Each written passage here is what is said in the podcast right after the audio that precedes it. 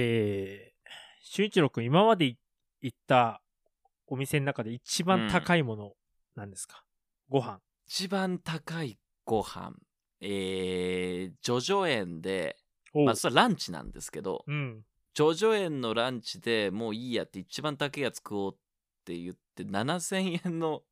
ランチ食べたのかな7000円がマックスですか ?29 年間生きてきて。いやでも7000円でランチはいいやいや、すごいよ。それははもちろんすごいんだけど、マックスですよ。夜も含めて夜でかん夜で考えるでしかも自腹でしょうん。自腹。まあだ2人で行くとかじゃん総額俺3万多分超えてないと思うよ2人で3万。うんぐらい僕ですね、今週、あの、1人3万の店に行きまして。皆さん富豪がここにいましたこれはですね、あの富豪じゃないんですよ。まあ、ぶっちゃけて言いますと、あのテレビのその料理番組が始まるんで、それに携わるフードコーディネーターさんと、あの、その演出の人と一緒に飯でも食い行くかっつって、そなんかその人たちがすっげえフードコーディネーターとその料理番組ばっかやってる演演出の人だからグルメなわけよ。まあまあそうだななんか山口くんも行くって誘われたからちょっと俺も見え張って行きますって言ったのね。うんうんうんで、そしたらまあ、結果的に自腹だからさ、一人3万ぐらいして、 えっってなったんだけど、いやなるわそんなのでもあのね、3万ってのはめちゃくちゃ高いし、そこに後悔っていうか、まあ、高いなとは今でもちょっと思うんだけど、やっぱでもすごかったよ。本当に。あの、その店はね、うんあの、食材をもう余すことなく使うのがコンセプトなの。ほうほうほうで、野菜の靴とかをスープにしたりとか、ほ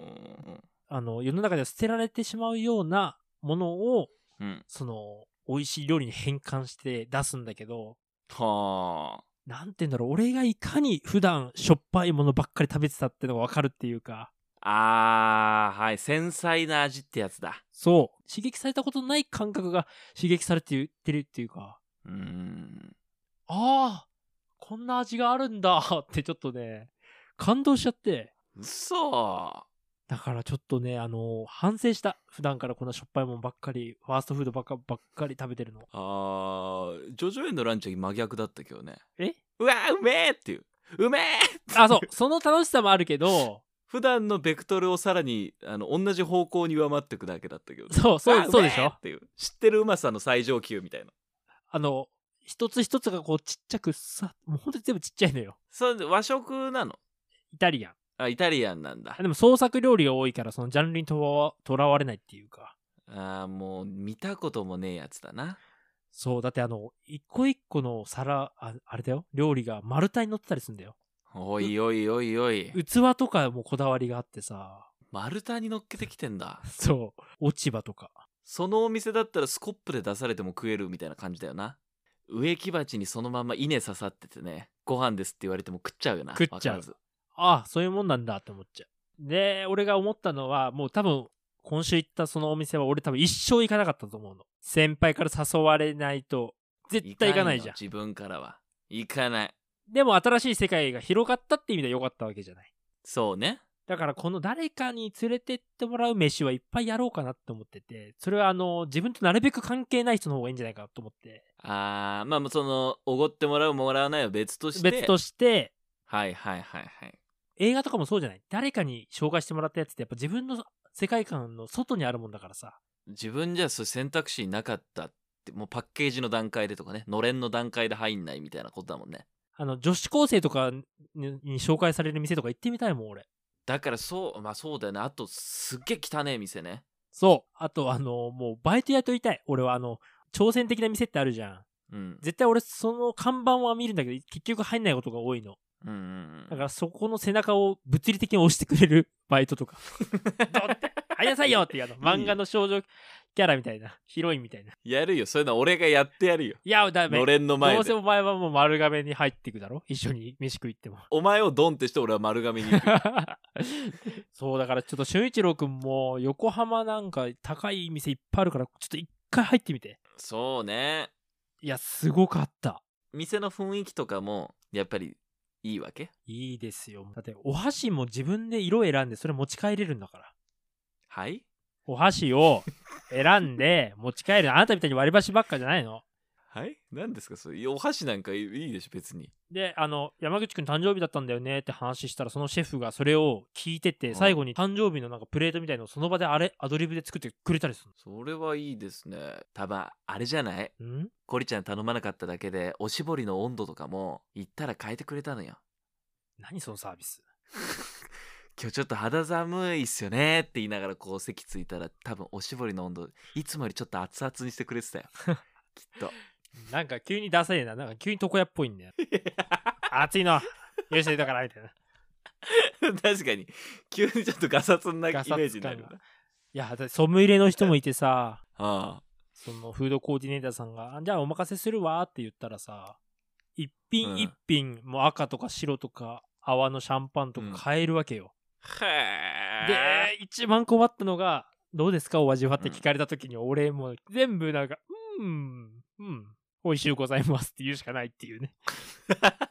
えいやーそうだねいやー、すごいよ。やっぱりあの、東京ってすげえ店あるんだなって、本当にあの、グランメゾン東京の世界。なんだろうな、こんな、年に1回でもいいから、まあ、とんでもなく高えもんって1回でもね、行くべきだなと思った。世界を広げるためにも、だから、ポッドキャスト50回記念にどっか行こうよ。とんでもない天ぷら屋とかねそうあ、いいね。とんでもない天ぷら屋とか。もう、背伸びしようぜ。そうだねもうすごい食材あげてくれそうだもんな天ぷらにしてくれそうだもんなね。もう、土でございますとか言ってきそうだもんな。土ってなるよね店の前の落ち葉をあげましたみたい落ち 葉。なかき揚げみたいかなき揚げえーってなるよねど堂々とさ、これはうちの前でさ、生えてた毒ダミなんだけどさ、ってさ、偉そうな人に言われたらさ、俺たち納得しちゃうもんな。ああ、毒ダミですかって。はっはーみたいな、だから、うちょっとやっぱ、おこの背伸びって大事だなと思ったので、ちょっとね、あの、んうんまあ、年に1回、2回は背伸びしたいなと思ったって次第。修一郎君もちょっと背伸びトークを聞かせてくれよ。ちょっとじゃあ俺も名店探してくるわもうあれだよ。高って思うとこだよ。俺あの、現金一応1万5000円持ってたんだけど、足らなくてクレジットカードにしたもん。 あの、恥ずかしかったよ。このね、高級なね、あの、店で、他の皆さんはあの、ブラックカードとか出してるわけよ。やっぱ、はいはいはい、はい、俺だけ楽天カードのパンダが。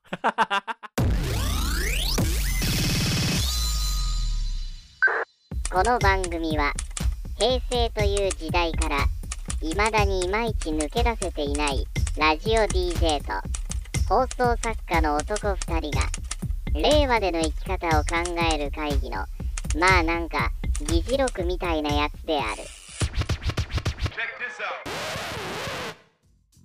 さあということで令和の作戦会議 DJ の俊一郎と放送作家のコリちゃんです。何なのそのテンションはやっぱもう、ガチャガチャしたのはおしまいよ。いやこのポッドキャストはみんな背伸びして聞くんじゃなくてむしろかがんで聞く番組だから ねうまいこと言うね。 もう、正面横丁でしょ。みんなかがんで俺らに目線合わせて聞いてくれてるポッドキャストですからあ、なるほよろど。しくお願いしまそすねうですか、そうですか。あのね、わかりました、わかりました。さあということでこの番組はですね一個一個僕らが議題を持ってきてああでもねこうでもね言う番組ですけれども今週はじゃあ僕から行かせていただいてよろしいですかお願いしますえー、今週は「週刊ポスト」10月30日号にまた面週白刊いポ記ス事ト、がまた週あ刊りポまスしたト。えちょっと背伸びして「週刊ポスト」からやめてく選んでまれしたけよ。もっとおしゃれな雑誌にしてくれよ。文字は見えるんですけどその内容がちょっとごめんなさい入ってこないんですよね「週刊ポスト」のデカデカとした見出しの文字はよく入ってくるはい、さすがです。さあ「週刊ポスト」えーまあ、昭和から平成令和にかけて大ヒット商品たちの色にカラーに着目して特集が、えー組まれてましてその時代での色の変遷とかが、えー結構まとめられていまして、まあ、商品のカラーっていうのはさ、まあ、すごい大事だなって、まあ、こっちは分かってはいるじゃないですか。はいはい。で時代によってその色のブームがあるっていうのも、まあ、もちろん分かってはいたんですけどこの、えー記事では具体的に書いてあって例えば1970年代、まあ、いわゆる高度経済成長期かなうん。ではですね緑とか茶色とかそういったなんかアースカラーが人気あのちょっと自然を感じられるような葉っぱの色とか土の色とかもちろんその完全に緑茶ではなくてそれが薄い淡い感じで出るようななんかそういうのがね結構環境にいいですよ感がね出てね人気だったらしいんですよ70年代ははあ、それはな、なんでだろう。環境について考え出した頃だよねあ、なあるほのど。公害が発生しあてそういうことか。そうそうそうで2000年代ブラックブームですよああ、それはなんとなく覚えてる。実はその80年代バブル時代から若者を中心に黒イコール高級感っていうイメージがつつきつつあったらしいんだけどはい。これが2000年代に入って一般的になって白が当たり前だったものは黒になってうん。俺も思ったんだけどさラーメン屋の器丼ってさいつの間にか白より黒の方が増えてねほんとだ、あの、竜のなみなみが入ってるやつなんか見ないわ。あれもうさ見ないよなほんとだ、黒ばっかだわ。そうこれは別に記事には書いてなくてちょっと俺が確かにそうだなと思ったレンゲとかもそうじゃん、うん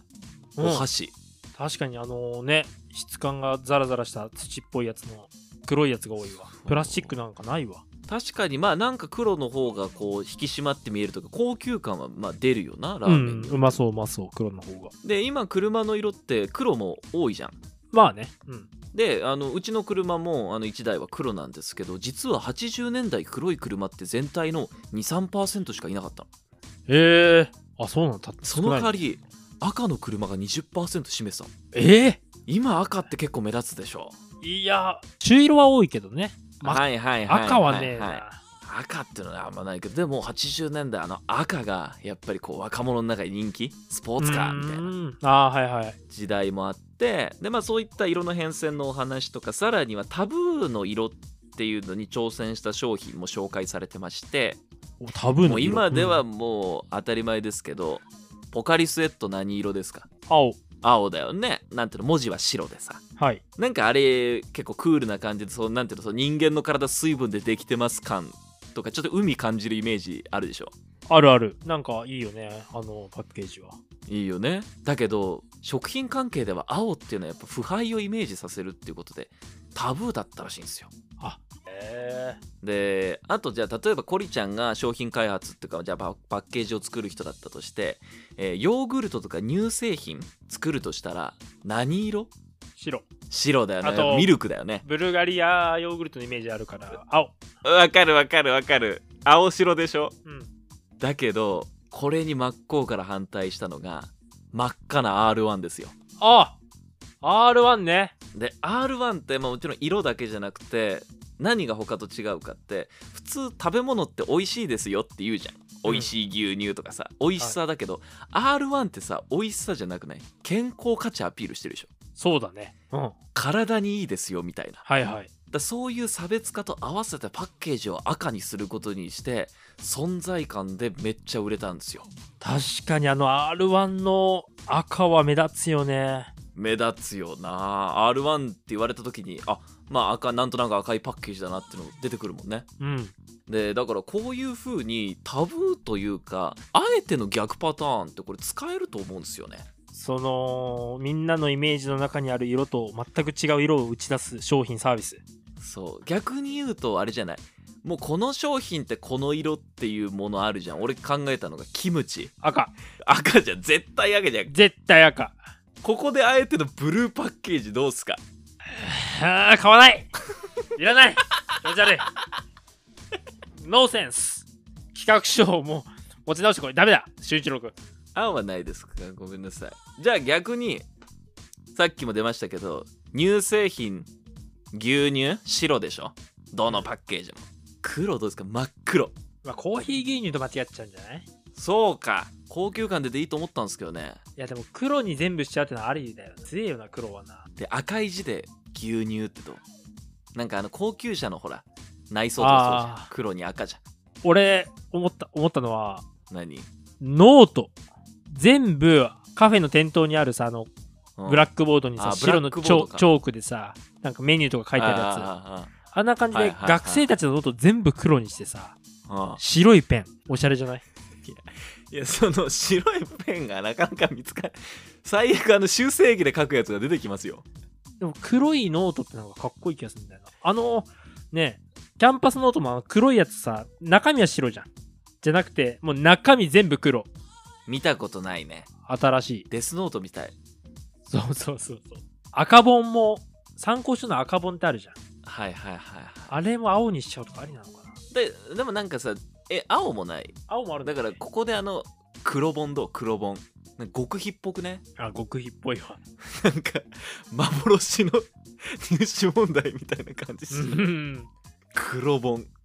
いやーそうだなでもまだちょっとブレイクするまでいかないななんだお茶緑のお茶あお茶絶対緑だね緑だね赤はないか、まあ、紅茶とかちょっとあるーねそうね白し紅茶であ白白白のパッケージねのパックちょっとなんかより穏やかな感じねあする缶オケどう缶オケ缶オケ缶オケって黒のイメージあるじゃん黒か、まあ、白でもあるとよか白とか黒とか肌色とか黒白もっとド派手にさレインボーとかさ赤とかさ山口さんだからあの一色っていう考えがまず古いっすよねあ水玉 ゼブラブルいやシマウマ死んだんじゃねえんだよ缶オケした確かにああの草間弥生弥生さんみたいにさ水玉いいよね はいかわいいよね これ俊一のビジネスチャンスだよちょっと声小さくしないとないや 誰き誰誰聞いてるかわかんないけどさい やこれやばい世よ界に公開してんだよこっちはいや、これカーオケのペインティング事業、これビジネスチャンスだよ。だって、自分の好きなものの色にした方が楽しいじゃん。たいやまあそうそうだからこれからのその就活をされる時にね棺桶も多分選ぶと思うんだよそうそう。今ですねペイントが流行っておりまして富士山描いちゃったりなんかしてねそう、いいじゃん、富士山描くとか。いや、海が好きだったら海とかさ、例えば林業で働いてた人が死んじゃったら森とかさ、なんであんなうん無機質なさ、ちょっとやんちゃ系のやつはねなんか風神雷神像みたいな の描いちゃったりなんかね、ロリータファッションが好きな人はちょっとさ、 なんかね、メルヘンな感じで。あのね、焼かれる時に美味しそうだからって肉の絵描いたりさ。やめろよ あの牛肉のあの部位の説明の ね牛描いてるやめろよまあということなんであれですねあの色だけじゃなくて今いろんなこうパッケージ案も出ましたけれどもこのあの本当に「週刊ポスト」10月30日号のこの「色を変えたらこんなに売れた」って記事は結構他にも面白かったですああ、そうなんだ飛ばすがいろんなクレームがあって色がどんどん変わってったみたいなそういったエピソードも載ってたりとか、そうそういうのもありますんで「なるほえーど。週刊ポスト」10月30日号ぜひとも皆さんあのチェックしてみてください以上です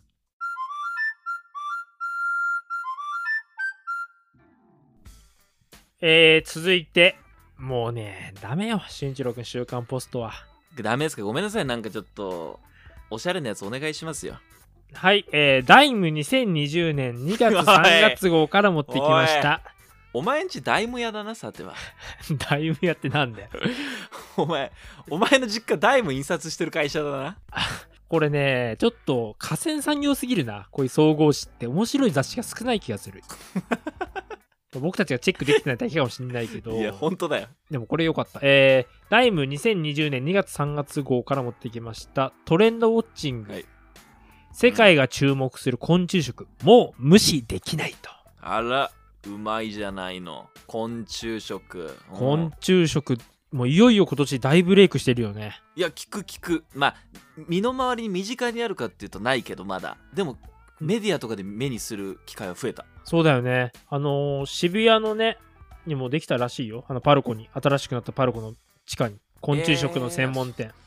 で、この記事に書いてあったんですけど、あの、国連が2013年に昆虫食は将来訪れるであろう食糧危機を解決する糸口になると報告書を発表したから注目されてんだって。はいはいはいそれも知ってますようんで昆虫は栄養価に優れ高タンパクでビタミうンん食物繊維ミネラルも豊富だと。で特にあの家畜ってやっぱねあの飼料でめちゃめちゃ温室効果ガス排出しちゃうのよ家畜を育てるってこと自体が。それに比べてまあ昆虫は環境負荷も低いからこの環境をみんなで考えるときに昆虫食はもっと流行るんじゃないかと。はいはいはいはいで昆虫食専門ショップ竹雄っていうサイトがありましてはいここ僕今覗いてるんですけれども、いやー、これね、すいっぱい商品出てました。そんな食える昆虫いるのいっぱいどうですか、俊一郎さん。昆虫ふりかけ、ラーメン用コオロギ売ってますよ。コオロギかこどんな感じうん、あの、ラーメンにふりかけるコオロギ。ラーメンに振りかけるコオロギ、ちょっとねあの、大さじ軽く一杯お好みのラーメンにふりふりちょいのせって書いてある。粉末コオロギ。あーでも粉末だったらいけるな全然そうだよね。これだったらまだね、いけそうじゃん。んんん結構ね、すごかったのがね、えー焼きそば用の蚕はね、これ結構きつかった な。なんですラーメン用とか焼きそば用とか結構ピンポイントで来るなあの、粗挽き蚕が入ってて、蚕の姿いやーそのままなんで、結構ふりかけになってて、もっと引いていいよ荒くじゃなくてもっと引いもっていいと引いてうんもっと引いて大丈夫ですあと、昆虫のスナックで、あの、ミルワーム、幼虫のね、ミックスが 15g が売ってますね。あー幼虫幼虫系もまたねなかなかだよなあと、カブトムシも売ってます。あ飼育ですかあ、違います。食べる用。食べるよ1280円でカブトムシ。うん。成虫ね。結構しますねあの、ボリボリとそのまま食べてもよし、天ぷらやフライにして食べてもよしっていう、そのうちもうカブトムシの天ぷらを食う時代が来るんですよ。はあすえカブトムシは本当にその本当にあのいわゆる角あってカブトムシのスタイルちょっとえっとね向かれてる、うんエビみたいな感じであ、違う。あの、プリップリにカブトムシですね、これ。プリプリならまあいけるかもしれないあと、タランチュラ。タランチュラってもう虫じゃねえ雲じゃんそのまま全身をお召し上がりいただけますと。ケチャップやマヨネーズなど、お好みのソースにつけてどうぞって書いてある。タランチュラの倍の量のケチャップかけれるんだったらいけるかもしれないいやーでもちょっとあいつらなんかイメージふさふさしてるよで、このね、あの、あんあん10月28日後にも載ってたんですけど、昆虫食の話が。おーこれだってあんあんですよ、天下の。そうだねダイムのみならずそう、これがスパの昆虫食特集だとちょっとまだね、一部のさ、まあ、ちょっとディープなカルチャーかなって思うかもしれないけど、はいあんあんのこの健康特集に載ってるってところがすごいなって思って。そのうちセブンティーンのスイーツみたいなところにも来るないや、そうそう。だから、あの、回転寿司にもなんか昆虫のね、昆虫寿司とか来たりとか、あーありそう変な話、自販機とかにも昆虫スープあの、コーンポタージュみたいなノリで、昆虫スープみたいなの乗ると思うんですよ。全然うまくないけどそう。そうじゃねえよこれからもう気持ち悪いっていうやつが古いって時代来るから、ちょっと皆さんねあのこれ聞いてる人たちは昆虫食べる練習してた方がいいと思うムカデとかもさいや天ぷらにしたらうまそうじゃねカリカリ足とかーいやー足か足かでもエビでエビ食えんだもんないけるよなそうだよエビだってさそうだよハチとかもうまそうっちゃうまそうだよな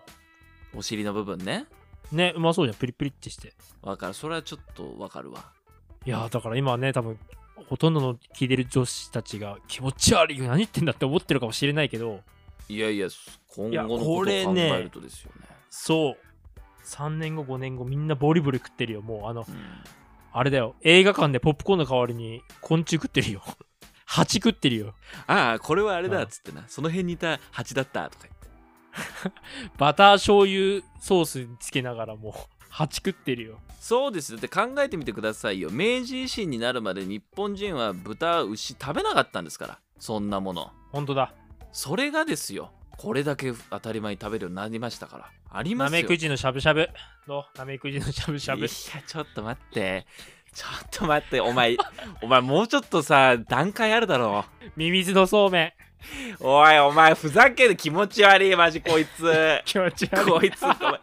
前言撤回するわこいつマジ気持ち悪全い然これなんていうのポトハラポッドキャストハラスメント。ポトハラ。イマジネーションハラスメントだこいついやでも さ、気持ち悪い何が違うのって話じゃん。もう、コオロギのラーメンと、サソリのスナックと。お前なんだよどっちなんだよ昆虫いいねって言ってほしいのか天秤に重り乗っけんなよこっち軽くなったと思ったらでも昆虫食は皆さん栄養ふ価がいざいんですけよ。んなよお前いや、だから、ちょっと皆さんどう思いますかって話。もうやっぱ気持ち悪いのは気持ち悪いっていうのはしょうがないけど、うんこう流行らせようとする軍団と、うん気持ち悪いっていう軍団が今対決、皆さんの中で戦ってると思うんですけど。お前が戦わせたんだよということでね、あの、まあ、賛否両論どころかね、 本当にもうすごいことになってる昆虫食の世界。うん 来年、もう一段階ブレイクする予感がするので、そうね皆さんもちょっと調べてみてください。あの、昆虫食ショップ竹雄、ちょっとね、興味ある人覗いてみてください。あの、結構安く買えるので。はい。ということで、以上です。この番組聞くとご飯が進むんだよな令和の作戦会議ということであっという間にエンディングでございますお疲れ様でした。ええーっと前回えーっとあれですねそのコリちゃんおしゃれ美容室まだ行ってるんですかもう行ってませんで逆に聞きたいですけど美容室2軒同時にね行きつけの美容室2軒あるやついるのかいないのかっていう話をしたじゃないですかうん、そうだよね。美容室に行きつけはなかなか難しいんじゃないかと、2件以上は。 2件同時にどうなのかってでもいいんじゃないの美容意識高い人はなんていう話をしていたらツイッターからクレイさん引用リツイートで「えー、コリちゃん俊一郎マジレスするとカットはこのお店トリートメントはこのお店とかで美容室使い分ける人いますよ」えー多分っていうそれ、芸能人じゃないのだからまあ芸能人とかまだそれくらいなんかこう美意識高い人そうそう。一部だよ、そんな。でも一部でもやっぱいんのよなんだ3軒とかいいんじゃないのえシャンプーはこのお店嘘切った後の髪の毛で 入店してシャンプーだけしてもらってでもブローはあのお店だからって言ってびしょびしょのまま出てくるおしぼりはあの床屋さんで、おい眉眉毛カットダはセえなとか。なるほど。眉毛カットとかありそうだ、でもね。あ、いやそういるんですよやなっんぱだいるんだ。やっぱりその原宿のおしゃれな店にシャンプーだけ行くとかありなのかなカットはだから近所の床屋とかにさ行ってさえそのダサい髪型でそれはそれでいいんですかってなるよね ね。うちで切んなくて大丈夫ですかっめっちゃオプション紹介されそうだよね。てえシャンプーだけでいいんですか後でわ笑われそうだしな。あいつ眉毛で帰ったよって言われそうだしな。 他に直すとこあんだろうとか言われたらすげえショックで立ち直るね。はいまあそういう我々はあの一軒だけ行きましょうねははい、一件だけにします。はいということでまあでもこうやってなんか我々の疑問をなんとなく解決してくれる方もいますね実際にあれです使い分けてますとかいう人いたらあの引き続き意見お待ちしておりますみんなのメッセージは全部小文字で令和の作戦アットマーク Gmail.com 令和の作戦アットマーク Gmail.com えー、まあ TwitterDM とかでもいいのでメッセージ送ってきてくださいということでシャープ47はここでお別れ次シャープ48でお会いしましょうそれじゃあねみんなバイバイバイバイ